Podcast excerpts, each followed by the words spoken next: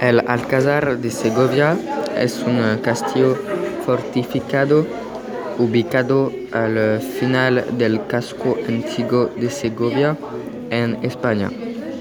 Está construido en una gran roca que domina la ciudad de Segovia y la confluencia de los ríos Eresma y Camores.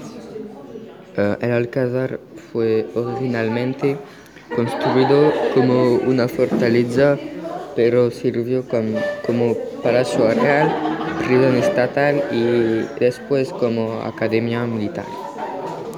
Eh, es uno de los castillos más notables de España debido a su forma similar a la proa de un barco.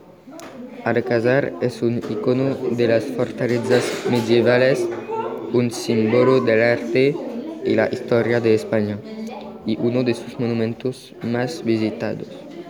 La historia.